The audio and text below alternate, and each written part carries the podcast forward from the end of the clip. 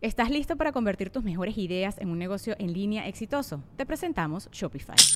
Tal vez no lo sabías, pero nuestro podcast More Than Mamis es un negocio y lo empezamos por supuesto para desahogarnos y hablar sobre la maternidad, no para convertirnos en expertas de ventas y del e-commerce. Así que sí, necesitábamos ayuda para vender nuestro merch y poner en marcha nuestra tienda. ¿Y cómo suena con Shopify? Llegó otra venta. Shopify es la plataforma de comercio que está revolucionando millones de negocios en todo el mundo. Ya seas un emprendedor desde tu casa o desde donde sea, Shopify es la única herramienta que necesitas para iniciar, administrar y hacer crecer tu negocio sin dificultades. Con Shopify puedo gestionar pedidos, envíos y pagos desde cualquier lugar, brindándote toda la información y estadísticas de tus ventas al detalle. Regístrate para un periodo de prueba con tan solo un dólar al mes en shopify.com barra sonoro, todo en minúsculas Ve a shopify.com barra sonoro para llevar tu negocio al siguiente nivel. Shopify.com barra sonoro. Episodio número 56. El podcast de Marco Antonio Regil es una producción de RGL Entertainment y todos sus derechos están reservados.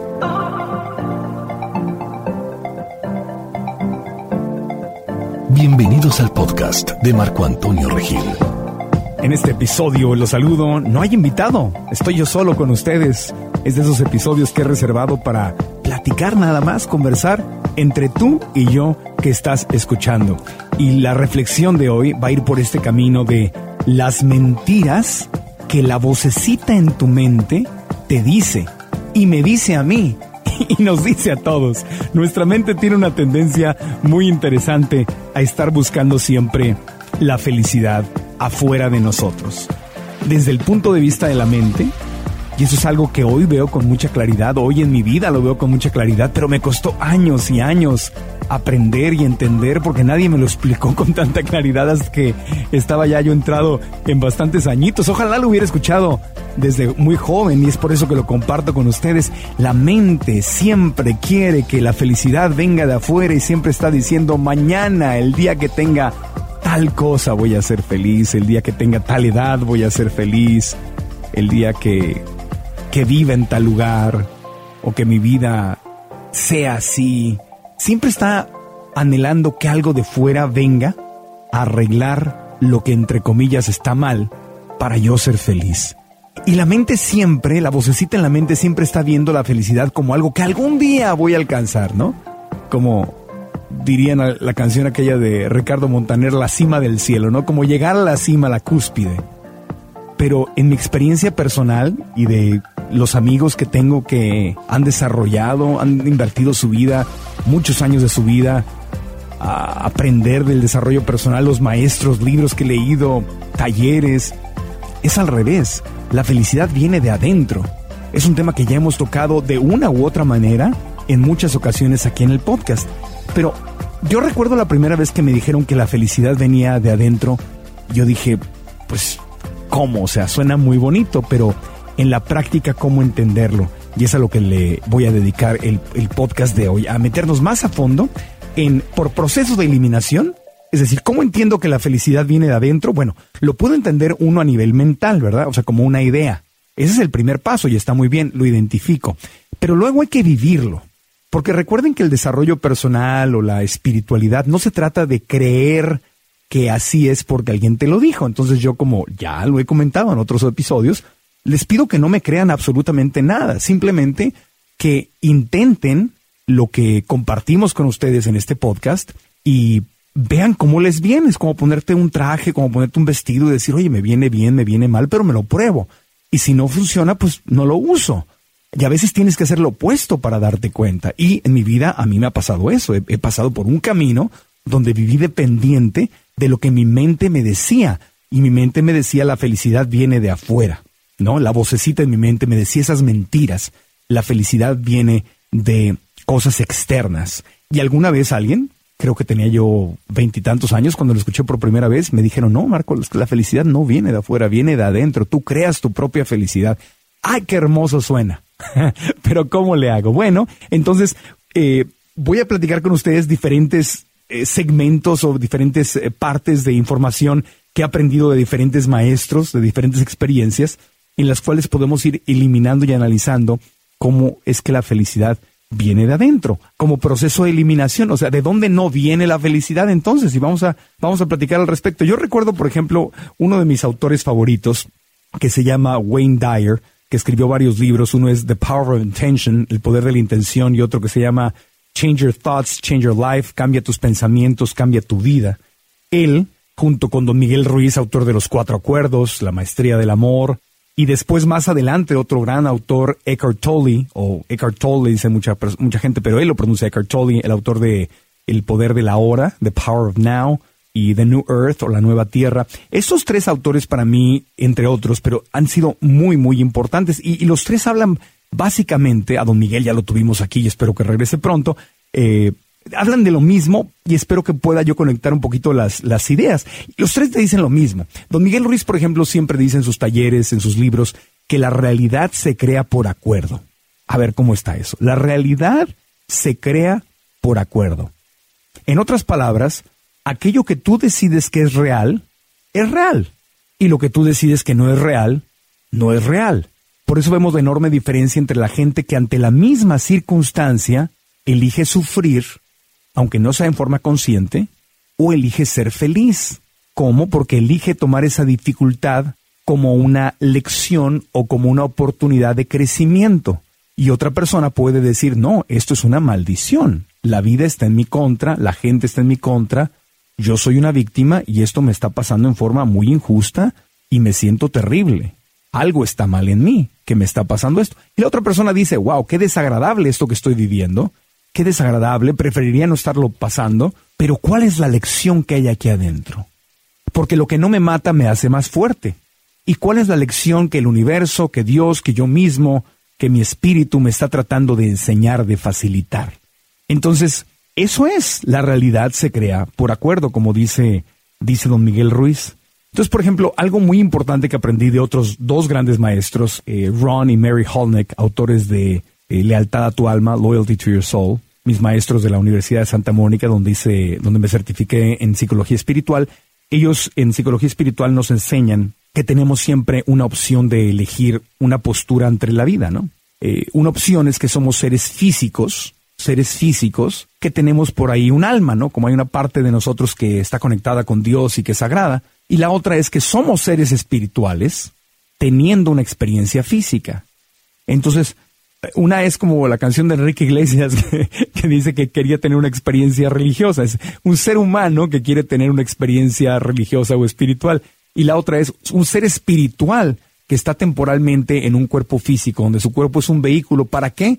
Para venir a aprender. Y conmigo, en mi corazón, a través de probar estas dos opciones, la que resuena en mi corazón, y no es ningún secreto, es, es esa, es la espiritual, es que soy un ser espiritual que estoy temporalmente aquí, temporalmente en este planeta como un privilegio, no como un castigo, sino como un privilegio enorme de venir a aprender algo importante, de venir a, a crecer, es como venir a la escuela. Y a través de hacer esta maestría en psicología espiritual, fui cambiando todos los aspectos, todo toda la historia que, que, de mi vida, o sea, no cambié lo que sucedió, pero como lo digo mucho en los talleres y en las conferencias, cambié la historia que yo me estaba contando sobre lo que sucedió, al aprender a ver lo que me sucedió con ojos distintos, con los ojos de la filosofía de que soy un ser espiritual viviendo una experiencia temporal en este vehículo que es mi cuerpo. Y desde ese punto de vista, entonces veo todo lo que me sucede, entre comillas, bueno y entre comillas malo, porque realmente desde el punto de vista espiritual no hay nada bueno ni malo, pero digamos lo agradable y desagradable que me sucede en el mundo físico, lo aprendo desde entonces a ver claramente como una lección. Y aunque obviamente prefiero evitar los sabores duros de la vida, cuando llegan, entonces digo, dentro de ese dolor, aceptar el dolor, abrazar el dolor, como lo hemos eh, platicado tanto con nuestros invitados, y decir, lo más importante dentro de ese dolor, Dios, universo, espíritu, ¿qué me estás facilitando? Este maestro que es el dolor, que hablábamos hace unos episodios, ¿qué me viene a enseñar? O esta experiencia que me está doliendo tanto, ¿qué me viene a enseñar? O este dinero que perdí, ¿qué me viene a enseñar? O esta relación que perdí, o este fallecimiento que tuve, o este rechazo que me dolió, o este trabajo que perdí, o este accidente físico que tuve, ¿qué me viene a enseñar? Entonces no es que el dolor se vaya y es que yo no finja sentir dolor porque hay mucha gente que también vive como diciendo soy soy una persona muy espiritual luego entonces a mí yo no siento celos no siento dolor no siento nada. No no se trata de eso sino estoy sintiendo lo que estoy sintiendo lo acepto pero me pregunto cuál es la lección que está escondida aquí o el regalo esa lección que es un regalo que está presentándose para que yo aprenda y pueda evolucionar y ser más fuerte, porque recordemos, lo que no me mata, me hace más fuerte. Entonces, por ejemplo, ¿dónde no encuentro la felicidad? Para volver al tema original, ¿dónde no encuentro la felicidad? Porque la mente me dice muchas cosas, me, me dice mentiras. Entonces, cuando desde que nacemos, empezamos a identificarnos con nuestro cuerpo, ¿no? Entonces lo lógico es pensar, bueno, yo soy mi cuerpo, pues aquí estoy, ¿verdad? Son mis manos, son mis piernas. Y eso parecería que no tiene ningún peligro, ¿verdad? Pero si yo me identifico con mi cuerpo y si yo pienso que yo soy mi cuerpo y que cuando a ese cuerpo le pase algo yo dejo de existir, hmm, interesante. Eso es un reto mucho más grande. En cambio, si digo no soy mi cuerpo y soy un ser espiritual viviendo en este cuerpo, una o muchas veces, no sé si existe la reencarnación o no, exista o no exista, estoy aquí temporalmente para aprender en este vehículo, es diferente, no soy mi cuerpo, es diferente, no soy mi cuerpo y voy a vivir más allá de mi cuerpo y viví antes de mi cuerpo. Y como soy una persona espiritual, entonces creo en eso y de verdad lo siento así. Yo no siento que mi mamá al haber fallecido, o mi perrita Lucia al haber fallecido, o mis, mis abuelos al haber fallecido, que tanto he amado, no existan. Yo estoy seguro y lo siento en mi corazón que siguen existiendo. Entonces, esa es una opción. Esa es una opción, ¿no? Entonces, si creo que soy mi cuerpo, pues me acabo cuando se acabe mi cuerpo, número uno. Número dos, si algo le pasa a mi cuerpo que no es lo ideal, con base en los, en la educación o en los valores que tenga el país en donde vives, o la religión que practicas, o la, o lo que te han dicho alrededor, vas a sufrir. Es decir, en nuestra cultura, si estás delgado, la gente te dice que te ves bien, ¿verdad? Ah, entonces soy mi cuerpo, soy mi peso. Porque de ahí, de ahí de soy mi cuerpo se extiende a otro, hay, como, como ramas, ¿no? El tronco es soy mi cuerpo, se extiende, ah, soy mi peso. Entonces, si tengo mucho peso, valgo menos. Si estoy delgado, valgo más. Y entonces es muy diferente, como lo hemos hablado con nuestros invitados, es muy diferente querer estar saludable y hacer un detox y hacer ejercicio porque me amo y quiero mi cuerpo. Ah, estar pensando si subo de peso valgo menos. Yo he pasado por eso y he sufrido por eso y es algo que todavía no acabo, o sea, lo entiendo y lo estoy aprendiendo, pero todavía cuando subo de peso, como lo he compartido con ustedes, sufro porque hay una parte de mí que todavía cree que soy mi cuerpo y que si subo de peso y no me veo atlético, valgo menos. Entonces ese sufrimiento. Por eso la felicidad no viene de ser tu cuerpo. La felicidad viene de decir tengo un cuerpo y aceptarlo como, como es.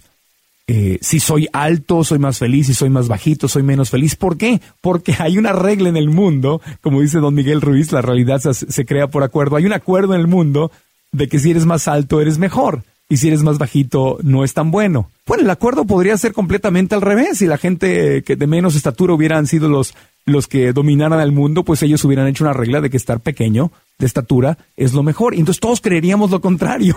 Simplemente, o sea, no es ninguna de las dos es verdad. Simplemente es lo que nos han hecho creer y, te lo ponen en las revistas y lo ponen en la televisión y en el cine. Mira, delgado, alto, güero, oh, ojo verde. Ah, entonces si soy delgado, alto, güero, ojo verde, soy mejor. Y si soy bajito, redondito, moreno, ojo café, ojo negro, entonces algo hay mal en mí. Y esa es una mentira enorme, y de ahí viene todo el racismo, y vienen los traumas, y viene un sufrimiento tan grande, tan grande, porque nos hemos creído estos acuerdos mentales, esta domesticación, como le llama don Miguel Ruiz en Los Cuatro Acuerdos, su, su excelente libro que les recomiendo. Pero tenemos la oportunidad de dejar ir esas mentiras. Pero fíjense entonces, simplemente de esa mentira, soy mi cuerpo, ¿cuántos derivados vienen? Incluso una mujer, vamos a pensar que eres una mujer o un hombre que cumple con los estándares internacionales que son los europeos, estándares internacionales de, belleza, entre comillas, porque esa no es la verdadera belleza, pero lo que nos han hecho creer que es el estándar de belleza, eres delgada, alta, rubia, de ojos verdes, eres lo máximo, ¿no? O sea, según, según el mundo físico. Entonces, las cosas, las puertas se te van a abrir de una forma obviamente más fácil, porque vas a atraer la atención de más gente.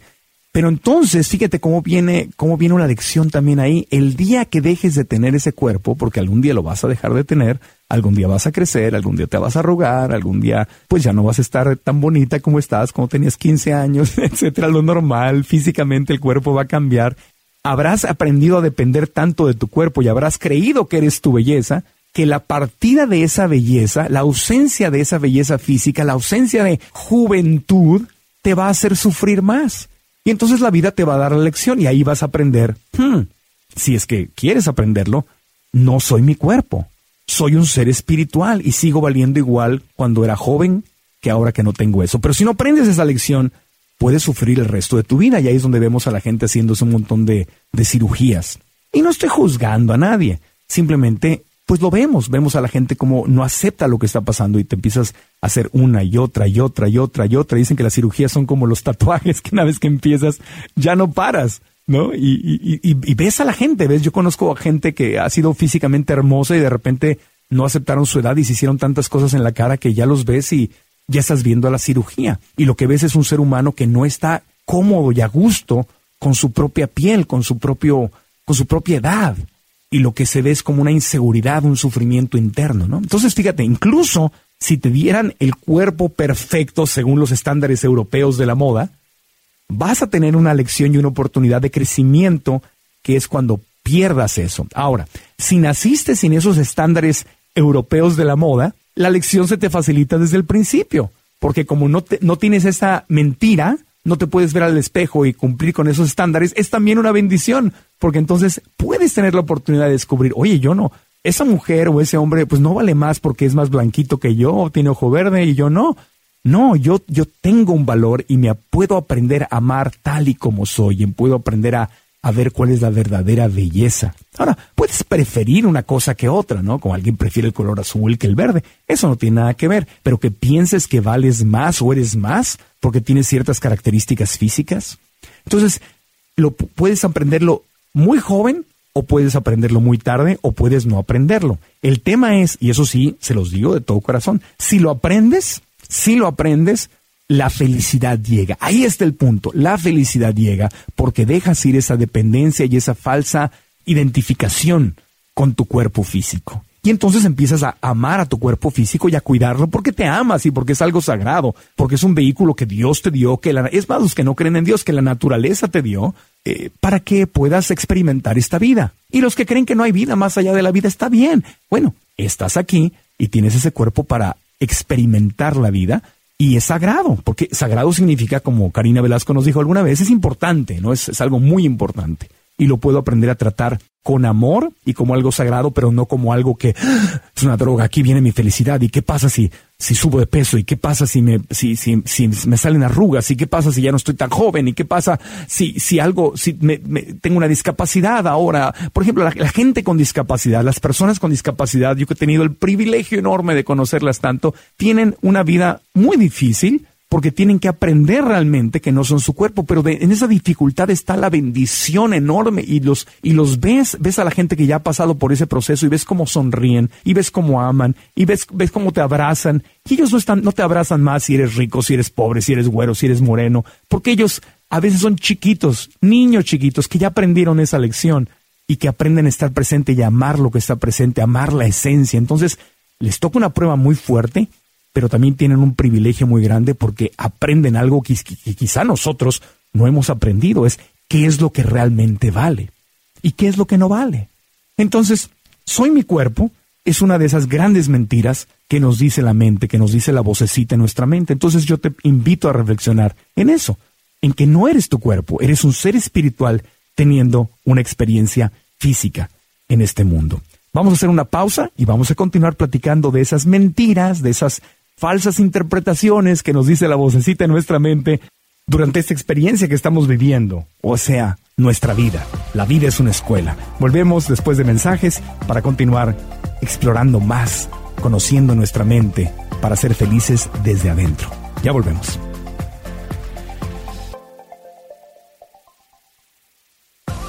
Continuamos con el podcast. Soy Marco Antonio Regil. Estoy hoy solo con ustedes. Solo no, estamos todos juntos. Estamos acompañados uh, en esta exploración de qué es lo que nos hace felices, eh, de dónde viene la verdadera felicidad, que es un tema que es muy recurrente en el podcast, pero hoy estamos hablando de esas mentiras que a veces la mente nos dice, la vocecita nos dice y nos distrae de la realidad. Entonces exploramos el tema de cómo no soy mi cuerpo y cómo la vocecita me dice que sí soy mi cuerpo, porque es todo lo contrario, y cómo puedo sufrir de muchas maneras cuando me identifico al 100% con mi cuerpo en vez de pensar en él como que es un vehículo. Bueno, otra cosa que también es una gran confusión que a mí me tocó aprender con muchos dolores de cabeza es que no soy lo que pienso, que es otro tema que hemos tocado como de ladito y a veces un poco más profundo aquí en el programa eh, varias veces.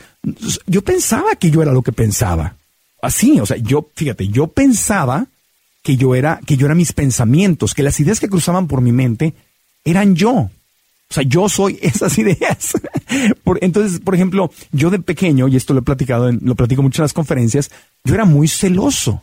¿Por qué era muy celoso? Porque esa es otra historia, pero digamos, vamos a dejarlo ahí por ahora. Era muy celoso, crecí como un niño muy celoso. La forma en que me educó mi mamá, las cosas que viví, eh, era celoso. Sería otro programa explicarles cómo sané eso, ¿no? Pero digamos que yo tenía pensamientos de celos hacia mi mamá, hacia mi familia, hacia mis amigos, y yo pensaba que era así. No solo pensaba que era así, sino que mi mamá me decía, y me decía a mí y le decía a los demás, no, hombre, Marco Antonio es súper celoso, súper celoso, así es. Entonces, yo pensaba que yo iba a ser celoso toda la vida.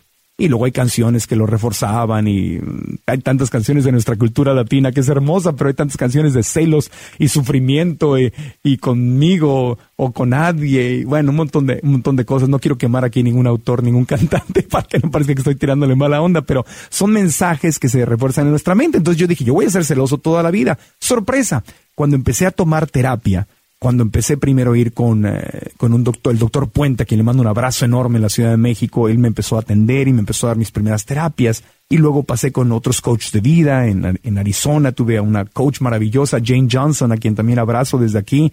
Y después en Los Ángeles, Carolyn Freire Jones y otros coaches que he tenido, maestros que he tenido, empecé a leer y a trabajar en mí. Y de repente un día me, me di cuenta que mi nivel de celos estaba directamente relacionado con mi nivel de inseguridad y que esas inseguridades yo las podía trabajar y que al aplicar amor adentro de mí y aclarar, aclarar esos malos entendidos que yo tenía dentro de mí con respecto a mi relación con mi mamá, con mis hermanos, con mi familia, con quién era yo, con quién es Dios, y empecé a trabajar todo eso y los celos simplemente fueron desapareciendo y desapareciendo y desapareciendo. No les digo que de vez en cuando no tengo un ataque de celos de repente, pero del 100% que me pegaban, cuando llego a sentir celos, me llega a pegar en un 3%, 5%, 10% y me duran muy poquito, porque identifico a los celos y digo, ah, esto es esto. Entonces, todo este ejemplo, que podría ser otra historia, y será a lo mejor un día se las platico, eh, todo esto lo que me refiero es que no soy lo que pienso.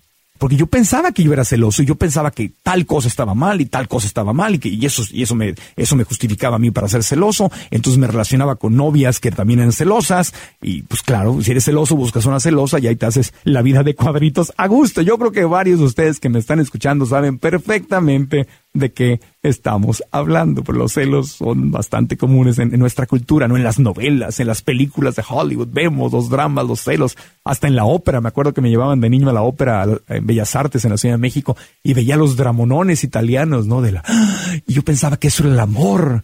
En el, episodio con Don Miguel Ruiz ya hablamos de eso, ¿no? De la diferencia del amor condicional y el amor incondicional. Pero yo pensaba entonces que, que los celos eran normales y que yo era celoso y así voy a ser. Entonces yo pensaba que yo era lo que pensaba pero de repente me di cuenta que no, que yo pienso lo que me programaron para pensar. Pienso lo que me programaron para pensar y también descubrí que yo puedo reprogramar mi mente y pensar como yo decido pensar. No es así de mágico, es decir, ah, si soy celoso, mañana no soy celoso. No, ojalá fuera así, ojalá fuera tan sencillo como dice el doctor Mauricio González. No, el tema aquí es que yo puedo reprogramarme, es como ir al gimnasio. No sé si les ha tocado alguna vez ir al gimnasio y he oído gente que dice, a mí no me pongan mucho peso porque no me quiero poner muy fuerte. Lo dicen con otras palabras que no voy a decir. Dice, no me quiero poner, bueno, no, no es grosería, de hecho dicen, me quiero poner, no me quiero poner muy mamey, no me pongan mucha, muchas pesas porque sería demasiado. Ojalá con un día de levantar pesas te pusieras musculoso. Es una disciplina de todos los días. Lo mismo es dar un tratamiento a tu mente, lo mismo es cambiar tu forma de pensar por una forma de pensar que se identifique más con, con quién eres tú de verdad, con tu verdadera esencia. Ojalá con yo tronar los dedos pudiera cambiar. No, es un tratamiento, es como ir al gimnasio. Por eso la semana pasada con Eamon Nealon hablábamos de que la meditación es una práctica. La calma y la paz se obtiene como una práctica, no como una, como algo mágico, como una cosa instantánea. No, es un tratamiento y, a veces ese tratamiento es como una, como pelar una cebollita, ¿no? Que lo hablábamos con eh, Clara Naum aquí en el programa. O sea, el crecimiento es como una cebollita. Le quitas una capa y luego le quitas otra capa y le quitas otra capa. Y ahí vamos poquito a poco, vamos aprendiendo y vamos creciendo. Entonces yo me quité los celos no de la noche a la mañana, sino fue primero aprendiendo a ver, espérame, ¿qué son los celos? ¿De dónde vienen los celos? Entonces, ya para no meterme más en ese ejemplo, aprendí que no soy lo que pienso entendí que lo que pienso es un producto de lo que me enseñaron desde niño. Antes de los cinco años, de hecho, no tenemos filtro. Lo que te dicen mamá y papá es verdad para ti. Lo que te dicen los vecinos es verdad para ti. Lo que te dicen o escuchas en la tele, en la radio, ahora en, en redes sociales, lo que escuchas pues, está chiquito, ni siquiera sabes leer bien o escuchar bien, pero lo que oyes que se está diciendo a tu alrededor, lo que están cantando, todo eso entra sin filtro. No tienes nada que no tienes un criterio para decir, mm, espérame, eso está, eso está mal, eso no me gusta, ¿no? Siempre les digo en las conferencias, hay una canción de Juan Gabriel que tocaba en la radio y mi mamá la escuchaba y, y era de Juan Gabriel que dice, yo no nací para amar, nadie nació para mí, tan solo fui un tonto con mi amor, no más, o algo así. Yo no nací para amar, nadie nació para mí. Yo no nací para amar, nadie nació para mí. Es una de las mentiras más grandes que existen. Y no estoy hablando mal de Juan Gabriel, que en paz descanse. Toda mi admiración. Él estaba en un momento, creo que es de él la canción, creo que él la escribió. Eh, él estaba en un momento donde su mente sentía eso y estaba seguramente en un dolor muy grande, me imagino.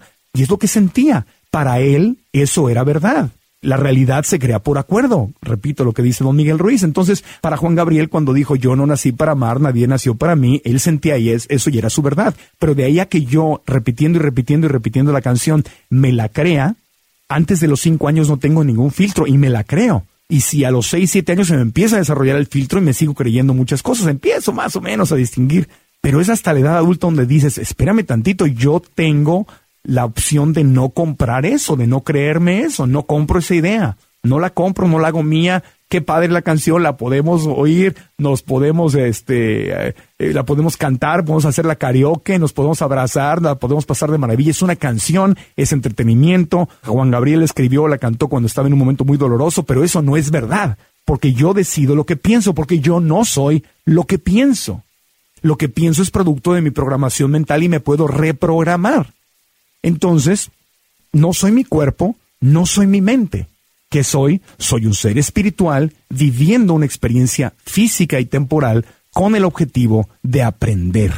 Soy un ser espiritual, esa es mi nueva canción, ese es mi nuevo mantra. Soy un ser espiritual, es decir, soy un ser que viene de la creación divina, soy así como toda la creación divina, hay un todo, hay, hay un mundo espiritual, si crees en él, yo creo en él y por eso lo estoy diciendo soy parte de ese, mundo espiritual que viene a encarnarse y a vivir y a aprender. Ahora, ¿qué vengo a aprender? Vengo a aprender lo que es verdaderamente importante. Vengo a aprender que soy amor. Vengo a aprender que tú eres amor. Vengo a aprender que todos somos amor. Vengo a aprender que Dios es amor. Vengo a aprender que si estoy hecho a imagen y semejanza de Dios, no es porque tenga dos ojos y una nariz, y entonces si hay vida en otro planeta, esos ya, ya no están hechos a imagen y semejanza de Dios porque tienen dos narices. No, Imagen y semejanza de Dios para mí significa que la esencia de Dios es el amor y que yo soy amor. Y en esa medida estoy hecho imagen y semejanza de Él. Luego entonces mi esencia es el amor y cuando me quito los celos y cuando me quito las inseguridades y cuando dejo ir historias que me han eh, dado dolores de cabeza, frustraciones que me duelen, cuando dejo ir esas historias y reviso esos episodios, reviso la historia que me estaba contando, y digo, no, esta historia no tiene sentido, esa fue una interpretación que yo le di a las cosas, eso lo puedo dejar ir y la sustituyo con otra historia, entonces puedo aprender y crezco y estoy centrado en el amor. Y entonces literalmente descubro, y yo lo descubrí en mi vida y espero descubran que su mente solo está repitiendo lo que le han metido. De ahí que es tan delicado elegir qué lees, qué escuchas, qué ves, con quién te llevas, qué haces, porque todo lo que estás escuchando te está programando todo el tiempo. La gente con la que te llevas está programando todo el tiempo. En los talleres y conferencias siempre digo esto, hagan una lista de las cinco personas. Esto no es mío, esto todos los maestros de desarrollo personal importantes lo dicen. Haz una lista de las cinco o de las siete personas con las que más te llevas y evalúalas, no es juzgarlas, evalúa si esas personas están, eh, son las que te están dando la programación adecuada para lo que quieres manifestar en tu vida. Es decir, si quieres ser empresario, las cinco o siete personas con las que más te llevas tienen también esas ganas de ser emprendedores. No tienen que ser dueños de una empresa, con que sean, ¿qué es un empresario? ¿Qué es un emprendedor? Bueno, alguien que se arriesga, alguien que quiere cambiar el mundo, alguien que quiere tener libertad, eh, alguien que quiere crear, alguien que quiere tomar, que le gusta tomar riesgos de ir a lo desconocido, ¿no? Eso es un emprendedor. Ah, ok, entonces la gente con la que yo me llevo son emprendedores de corazón. O sea, están buscando lo mismo o la gente con la que me llevo nada más me está diciendo que no se puede, que todo está mal, que ojalá venga alguien a salvarnos y, y que, pues no, que la vida está dura, que todo es corrupción, que todo es negatividad. Si tú quieres ser así, entonces quédate ahí, pero si tú quieres ser un líder y quieres cambiar tu vida, el mundo entero, pero cambiar tu mundo primero, obviamente, entonces haz una lista de esas personas y evalúa con quién me estoy llevando, qué es lo que estoy haciendo. Por ejemplo, esas personas hoy en día no son solamente las personas a las que veo físicamente, sino son las personas con las que estoy en contacto a través de aplicaciones, en WhatsApp, en mensajes de texto, en correos electrónicos, en Facebook, en, Twitter, en Instagram, en, en, este, en Snapchat. ¿Con quién estoy hablando todo el día? Haz esa lista, haz esa lista y evalúa si esas personas están programando, te están ayudando a programar tu mente y tú le estás ayudando a programarlas a ellas en el camino el que quieren seguir. Y si ves que esas personas no respaldan tu misión, entonces tienes la opción de trasplantarte, de trasplantarte. No te tienes que quedar en el mismo lugar toda la vida, es tu decisión, porque ahí están las confusiones de la mente. No soy mi cuerpo, no soy mi mente, no soy mis pensamientos, no soy la gente con la que me llevo. Yo elijo todo eso, incluso no soy mi familia. O sea, si soy miembro de mi familia, pero que mi familia diga o haga una cosa, no quiere decir que yo la tengo que hacer.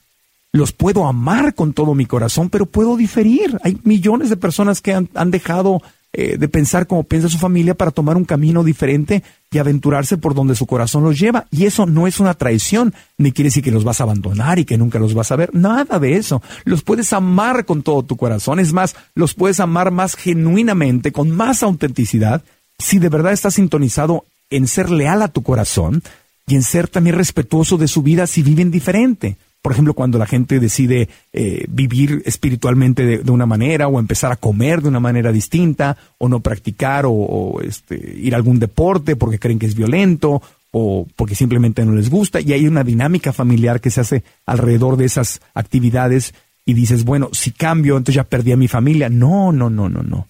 Puedes seguir amándolos y puedes respetarlos aún más como individuos, sin querer cambiarlo, simplemente tú decir, voy a seguir mi camino, lo sigo amando, pero estar de acuerdo o ser iguales no es un requisito para amar. Entonces tú lo respetas, ellos te respetan, si hay madurez emocional y cada quien hace lo que quiere hacer y manifiestan en la vida y se siguen amando y se siguen viendo. Pues para qué hablas de, si tienes diferencias enormes, pues para qué hablas de lo que, de lo que no es congruente entre ustedes, ¿verdad? Hablen de las cosas que sí son compatibles. Entonces, esta posibilidad de trasplantarte existe, es genuina, está ahí. No soy mi cuerpo, no soy lo que pienso. Yo puedo, yo puedo programar lo que, lo que pienso. Ahora, mi felicidad no depende de lo que sucede allá afuera. Porque parte de lo que viene, ya ah, aquí les di como los ejemplos más eh, fuertes del tronco, ¿no? Pero después vienen un montón de cosas que son como consecuencias, ¿no? Entonces, cuando estamos adolescentes empezamos a pensar que nuestra felicidad depende de lo que sucede allá afuera. Dices, por ejemplo, eh, vas a la escuela y si tu escuela está muy bonita, ay, pues entonces yo valgo mucho y si mi escuela está fea, no valgo nada. Entonces, soy mi escuela. No, no soy mi escuela. La escuela es un lugar a donde mi cuerpo y mi mente física van a aprender y no me definen. La escuela donde estudié no me define. Mucha gente dice, ah, tú estudiaste en, en una escuela tal cual, carísima. Y la otra, no, yo estudié en una escuela pobrecita, en un barrio así, muy tranquilito. Y, por eso, no, no, esa es una otra mentira enorme de la mente. La colonia donde vives no te define, no eres la colonia donde vives, no eres la casa en donde vives, no eres la escuela a la que estás yendo, de la que te estás graduando, no eres la carrera, no eres el dinero que tú tienes en el banco o que tu familia tiene en el banco, no eres el carro que manejas, no eres el carro que manejas o el carro que no manejas porque andas en metro o en tren, en camión, guagua, como le digan, en, en pecera. Yo me acuerdo cuando estaba todavía, ¿qué tenía yo? Como 19 años, no, 20 años, no sé, no me acuerdo realmente exactamente la edad, pero me acuerdo que yo tenía un carro, cuando pude por fin tener carro, que me lo pude comprar, eh, era un carro viejo, horrible, y yo me acuerdo que a veces iba a visitar a, a una chica que me gustaba a su casa, 23 años tenía, ya me acordé, y la iba, la fui a visitar por primera vez a su casa y dejé el carro, un carro horrible, dije no vaya a ver el carro que tengo, lo dejé como a cinco cuadras para que no se le fuera ocurrir salir y, y, verlo o algo, ¿no? Y le iba a decir, ah, no es que mi carro está descompuesto, mi carro está en el taller era tanta la vergüenza, tanta mi inseguridad, porque yo pensaba que si ella veía ese carro, o sea, que yo era el carro, que el carro era yo, que el carro me definía a mí, que mi valor era el carro que manejaba. Y eso, eso nos da sufrimiento, nos da sufrimiento porque entonces incluso si tengo el carro que quiero, mientras lo tengo, pues soy feliz, ¿verdad? Ah, feliz entre comillas, porque hay que pagarlo y, estoy pensando que no me lo vayan a robar, y si me lo roban, y si se pierde, y si tengo un accidente, ah, entonces valgo menos. ¿Qué haría yo sin ese carro? La inseguridad enorme adentro y el sufrimiento. Entonces, la realidad es que no soy mi carro. No soy la casa donde vivo, no soy los muebles que tengo, no soy la marca de ropa que uso. No soy nada de esas cosas. Esas cosas solamente nos hacen sufrir y sufrir y sufrir porque las necesitamos. Las necesitamos tanto que nos obsesionamos con ellas y si las llegamos a perder, o si se, les pasa algo, o si la perdí o se hizo viejo y ya no lo puedo, no puedo comprar otro nuevo, y si no tengo el, último teléfono de moda, y si no tengo la última computadora de moda, y si no, óyeme, las redes sociales, si no tengo tantos likes, si no tengo tantos seguidores, si no tengo tantos, es, no, perdón, o sea, tu valor y mi valor no está definido por cuánta gente nos sigue en Facebook. o cuánta gente escucha mi podcast, o cuánta gente eh, te sigue en, en, Snapchat, o cuántos likes te dan. la versión que tenemos, los likes y las redes sociales que son preciosas y me encantan y ustedes saben que estoy súper activo en ellas, pero también tiene su arma de doble filo porque pensamos que somos el número de gente que nos da likes o me gusta. No, no soy mi Facebook, no soy mi Instagram, no soy nada de eso. ¿Quién soy? Soy un ser espiritual que está viviendo una experiencia física temporal con el objetivo de aprender. Entonces, de chico, no soy mi novia, mi novio, no soy mis calificaciones, no soy mi escuela, no soy la casa donde vivo, no soy mi carro, no soy mi casa, no soy mis redes sociales, no soy, ojo, la reputación que tengo. No soy lo que la gente dice de mí lo que la gente dice de mí es una proyección de lo que ellos, de quiénes son ellos. Porque una buena, una persona que está limpia, que está tranquila, que está en paz, que es segura, normalmente va a hablar bien de los demás y cuando tiene alguna crítica, pues la va a hacer muy discretamente o no la va a hacer. O si es necesario hacerla, pues la dirá con más respeto. Pero cuando alguien te insulta y te bulea y todo, no te define a ti. Lo que define es a la persona que está hablando. Te dice qué está sucediendo en esa persona el que está enojado, bueno, esa persona va a insultar a todo mundo, pero si te insultan a ti, no te define a ti. Lo que dicen de ti no te define, tú no eres lo que dicen de ti. Y ojo, tampoco eres lo que tú dices de ti. Esa es la otra cosa. No porque tú digas una cosa u otra, más allá de que sea positiva o negativa, eso tampoco te define a ti, porque quién eres tú, eres un ser espiritual teniendo una experiencia física y temporal una experiencia sagrada con el propósito de aprender y crecer y sintonizarte con tu corazón, sintonizarte con la creación. Si tienes alguna religión o práctica espiritual, entonces puedes decir sintonizarme con el universo, con Dios, con quien tú creas. Pero si no crees en nada, sintonizarte con tu corazón, con tu esencia, con tu verdad, con lo que quieres manifestar, con tu creatividad, con tus posibilidades, con tu felicidad. Eso es quien eres, no eres lo que dicen de ti o lo que tú dices de ti. Pero bueno, la mente, la mente piensa al revés. La mente no piensa así, la mente le gusta al contrario, identificarse con todas estas cosas físicas, materiales, porque esa es su labor, sobrevivir en este planeta. Por eso desde la mente no se entienden estas cosas, se entienden como, como una teoría. Si esto lo están escuchando por primera vez, sí, lo entiendo como una teoría en mi mente, por ahí empieza, pero lo entiendo en mi corazón cuando llevo la experiencia.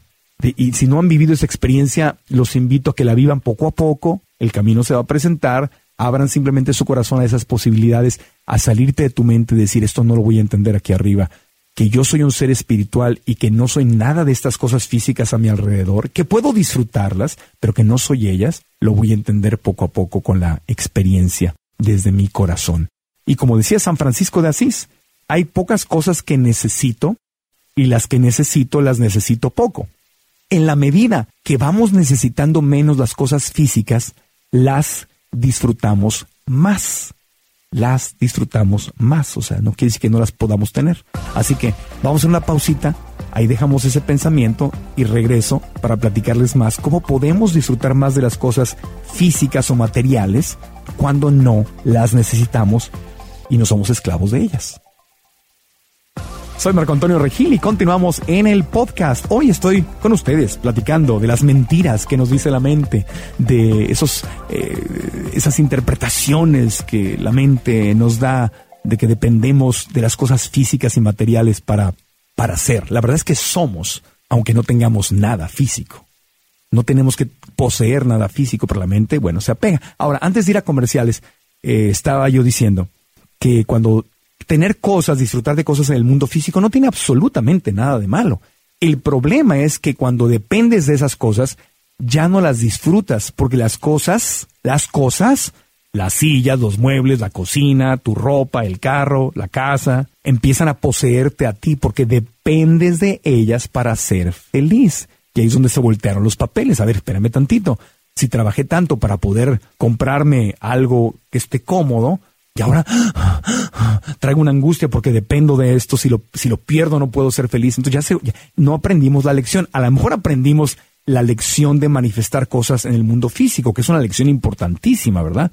Decir, vivo en la abundancia, puedo trabajar, crear mi propio negocio, eh, crear comodidad. A mí me gusta tener un, sofá a gusto donde me pueda sentar a ver Netflix, ¿verdad? En la televisión, bueno, ahora, ahora en, Netflix, o ver un partido de básquetbol o de soccer, ¿verdad? Me gusta tener una, computadora bonita, un teléfono que funcione para poder comunicarme, poder comprar este micrófono del cual estoy hablando con todos.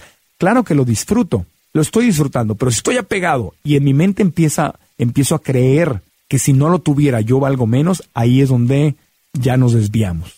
Ya nos desviamos ya estamos empezando a sufrir. Y tú solito te puedes hacer el pare de sufrir. no tienes que ir a que te pongan la mano en la cabeza.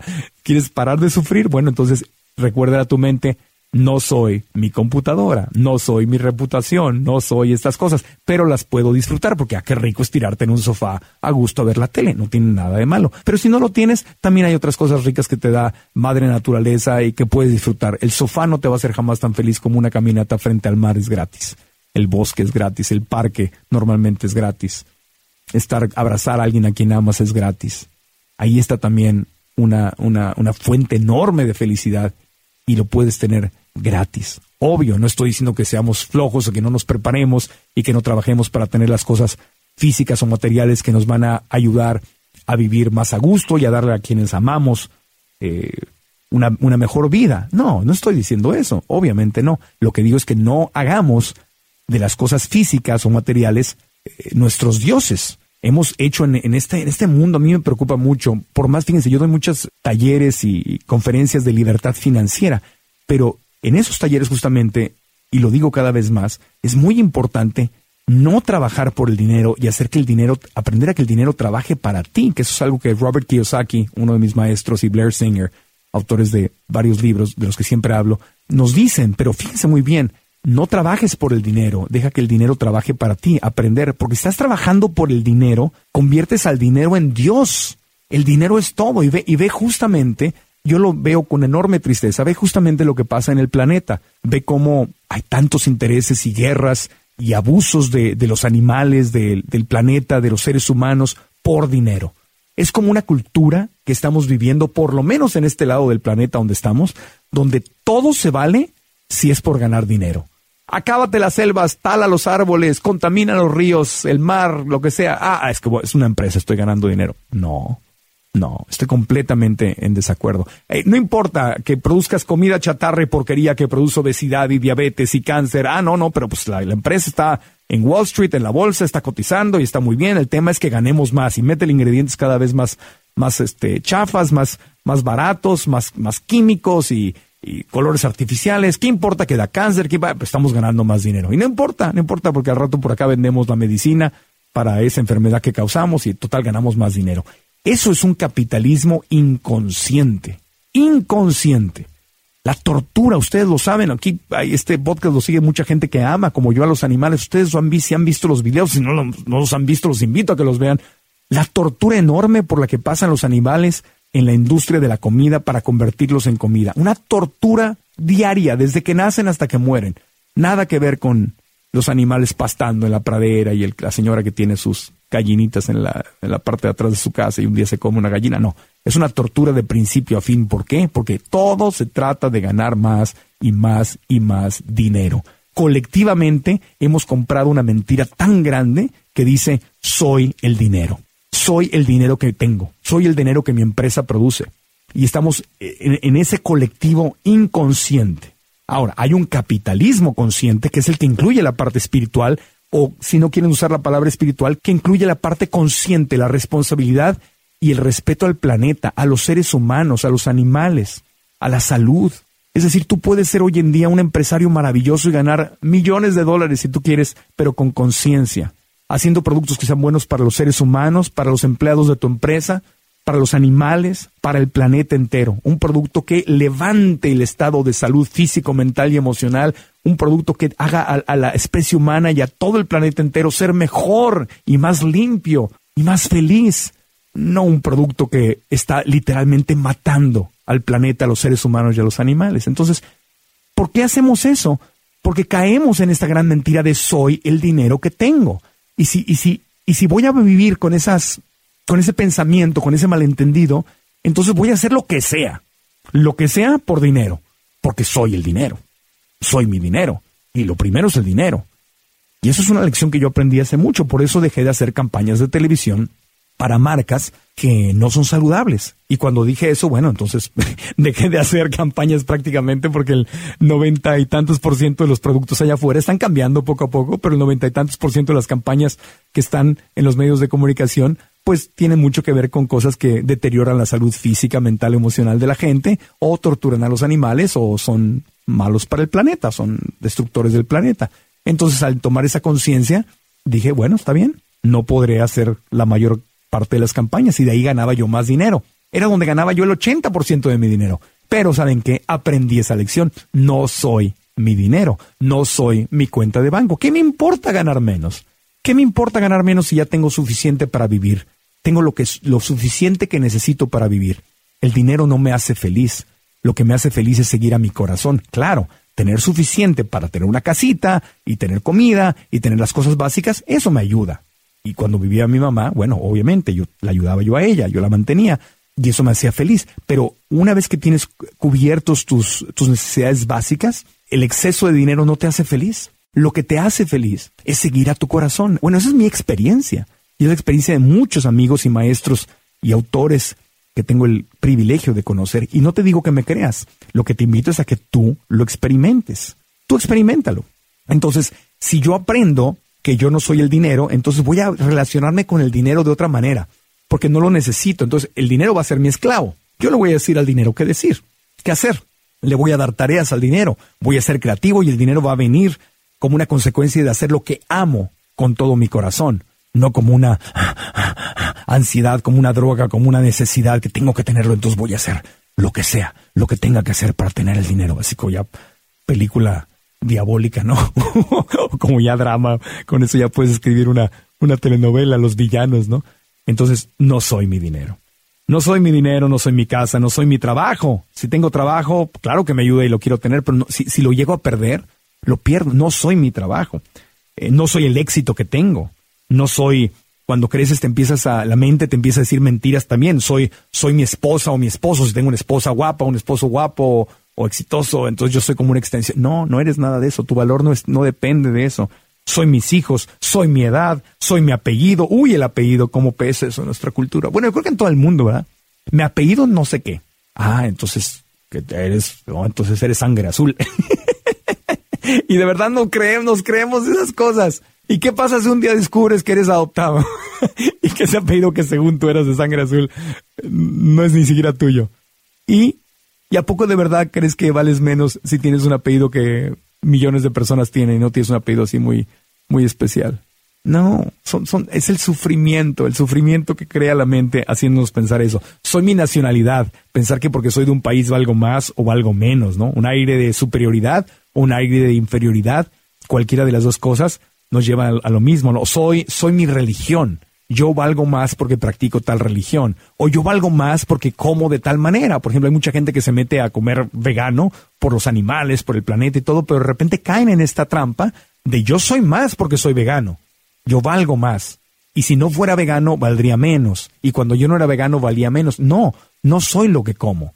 Eso no define. Lo que es claro es que si estás comiendo de otra manera, ah, estás haciendo un esfuerzo por cuidarte más y tener más conciencia con el planeta, etcétera. Pero a lo mejor tú estás adelante en esa área, pero hay otras personas que están comiendo carne y tienen otras áreas en las que están más adelante.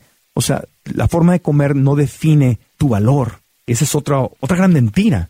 Soy mi raza, soy mi preferencia sexual, soy el grado, la calificación con la que me gradué, ya lo dije, soy mi cuenta de banco. Hay tantas y tantas y tantas confusiones. Entonces recordemos siempre esto. Soy un ser espiritual viviendo una experiencia física, temporal, para recordar que soy el amor. Me voy a despedir diciéndoles algo que estoy viviendo en este momento y que es la lección más grande, más importante, más difícil y al mismo tiempo más bella que estoy teniendo la oportunidad de vivir. Yo creo que con lo que más me he identificado yo, mi mente, no yo, sino mi mente, se identificó con un rol, porque también tenemos roles de vida, ¿no? Soy papá, soy hijo, soy, soy líder o lo que sea. En mi caso, yo desde niño me identifiqué con soy un hijo. Si ustedes me hubieran preguntado niño, ¿qué es lo que más importante en tu vida? Mi mamá. Y de adolescente, ¿qué es lo más importante en tu vida? Mi mamá. Y cuando empecé a trabajar, eh, ¿qué es lo más importante en tu vida? Sacar adelante a mi mamá. Yo decía que era como el tercer cochinito del, cuento ese de Cricri, para los que lo han escuchado.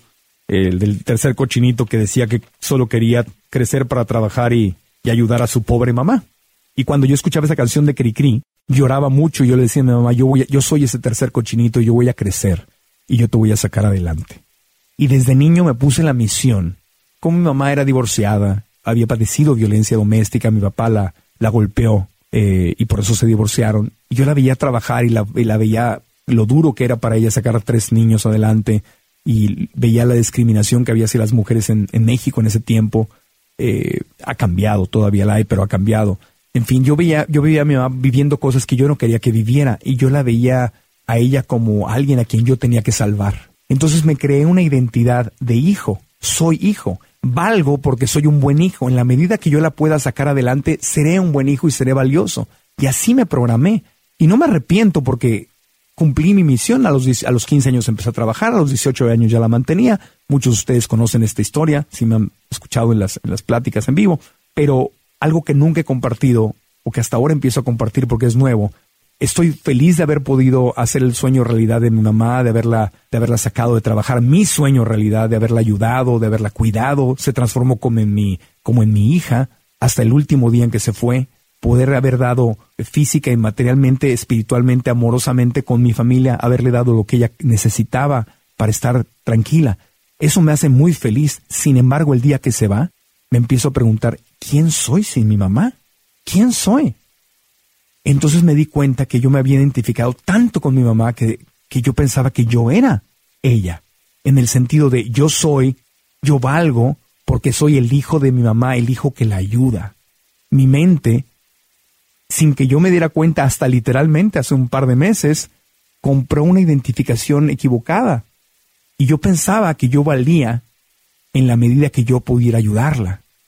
Y se va y del momento que se va, la vida me está ofreciendo en este momento la lección más grande, más difícil y más poderosa de mi vida entera. Es darme cuenta que yo valgo, aunque yo no sea el hijo que ayuda a su mamá, porque mamá ya se fue. Y al irse mamá, se va el papel de hijo. En este caso es como cuando los niños crecen, se van los niños y papá y mamá pues ya no son papá y mamá porque ya se fueron, ¿no? Ya no dependen de ellos. O sea, siguen siéndolo de otra manera. Pero para mí mi mamá era mi hija, entonces al irse yo ya no tengo esta historia de, ah, soy el hijo que trabaja duro para mantenerla y sacarla adelante. ¿Quién soy sin esta historia? ¿Puedo aprender a amarme sin esta historia? ¿Puedo aprender a que valgo lo mismo sin esta historia? ¿Puedo aprender que soy igual de valioso y que merezco amor y merezco mi propio reconocimiento? De que mi autoestima puede estar alta sin tener este papel de como de héroe que jugar de, ay, yo estoy salvando y cuidando a mi mamá, que fue hermoso, precioso, y estoy feliz de haberlo hecho posible, pero ahora que ya se fue, ¿quién soy sin ella? Estoy aprendiendo quién soy, una vez más. Una vez más, la misma lección se repite, pero hasta ahora en el nivel más alto que pude haber aprendido y que además no vi venir. Nunca esperé que fuera a pasar. ¿Quién soy sin mi mamá? Soy un ser espiritual viviendo una experiencia temporal en este mundo, con el único objetivo de aprender que soy amor. Y cada uno de ustedes tiene roles que está jugando y que se está asignando en la vida. Y esos roles pueden ser preciosos y maravillosos, pero debemos recordar que tampoco somos ese personaje o ese rol que estamos viviendo. Hijo, mamá, esposo, esposa, estudiante, maestro, político, influencer, lo que sea. Podemos jugar a hacer esas cosas, podemos vivirlas, podemos manifestarlas, pero no somos lo que hacemos. Somos la esencia, que es la misma esencia del universo, que es el amor incondicional. Eso es lo que somos y valemos más allá de que demos o no demos resultados, de que tengamos o no tengamos hijos, de que nos casemos o no nos casemos, de que tengamos buenas o malas calificaciones de que tengamos una, tengamos una buena reputación, una mala reputación. Valemos más allá de lo que hacemos. Valemos porque somos. Simplemente porque somos. Y estamos aquí en la escuela aprendiendo y a veces cometemos errores y a veces hacemos cosas maravillosas, pero nuestro valor no sube ni baja. No sube ni baja dependiendo de lo que manifestemos. No estoy hablando del mundo material. En el mundo material sí, nos califican más, menos, ganamos más dinero, menos dinero. Eso es otra historia. Desde el punto de vista espiritual, tu esencia, lo que te vas a llevar el día que te vayas de este mundo, no es nada de eso. En el mundo espiritual no vales más ni menos, porque el amor de Dios, el amor de la creación, el amor de Madre Naturaleza, es incondicional. No depende de tus méritos. Te ama porque te ama. Y esa es la lección más bella que estoy, una vez más, repasando y aprendiendo con esta oportunidad que me ha dado la vida. Muchas gracias por haberme acompañado en este podcast. Los quiero mucho, les mando abrazos con todo cariño. Espero que esto que compartí con ustedes les haya sido útil. Les recuerdo que el podcast vive en marcoantonioregil.com. Ahí es la casa del podcast, es el episodio número 56. Y ahí en las notas pueden encontrar eh, más información sobre lo que dije, las ligas sobre los libros que estuve comentando y recomendando. Si quieren leer alguno de ellos, tenemos nuestra sección de libros en inglés y en español en marcoantonioregil.com. Y también hay ligas de otros episodios que pueden escuchar que están relacionados con este tema. Si nos escuchan en iTunes, Stitcher o Google Play o cualquier plataforma, cualquier aplicación que tenga podcast, entonces pueden compartir con sus amigos, pueden suscribirse al podcast ahí haciéndole subscribe o suscribir y pueden dejarnos las cinco estrellas, una buena reseña positiva, díganos qué es lo que más les gusta del podcast y también compártanlo, compártanlo con sus amigos. Muchas gracias, eh, les mando abrazos con todo cariño y espero que de verdad esto haya servido y pronto estaremos de regreso con otro tema que nos va a ayudar a seguir aprendiendo juntos. Los quiero, gracias.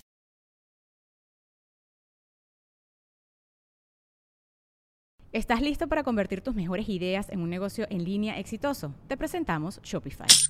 Tal vez no lo sabías, pero nuestro podcast More Than Mamis es un negocio y lo empezamos por supuesto para desahogarnos y hablar sobre la maternidad, no para convertirnos en expertas de ventas y del e-commerce. Así que sí, necesitábamos ayuda para vender nuestro merch y poner en marcha nuestra tienda. ¿Y cómo suena con Shopify?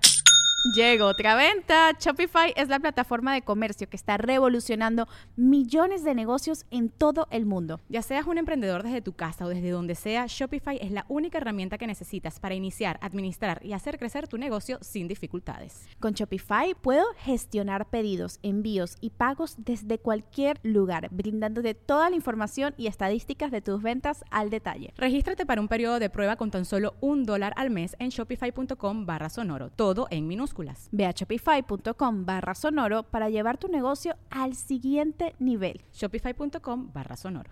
Hello, it is Ryan, and we could all use an extra bright spot in our day, couldn't we? Just to make up for things like sitting in traffic, doing the dishes, counting your steps, you know, all the mundane stuff. That is why I'm such a big fan of Chumba Casino. Chumba Casino has all your favorite social casino style games that you can play for free anytime, anywhere with daily bonuses. That should brighten your day a little.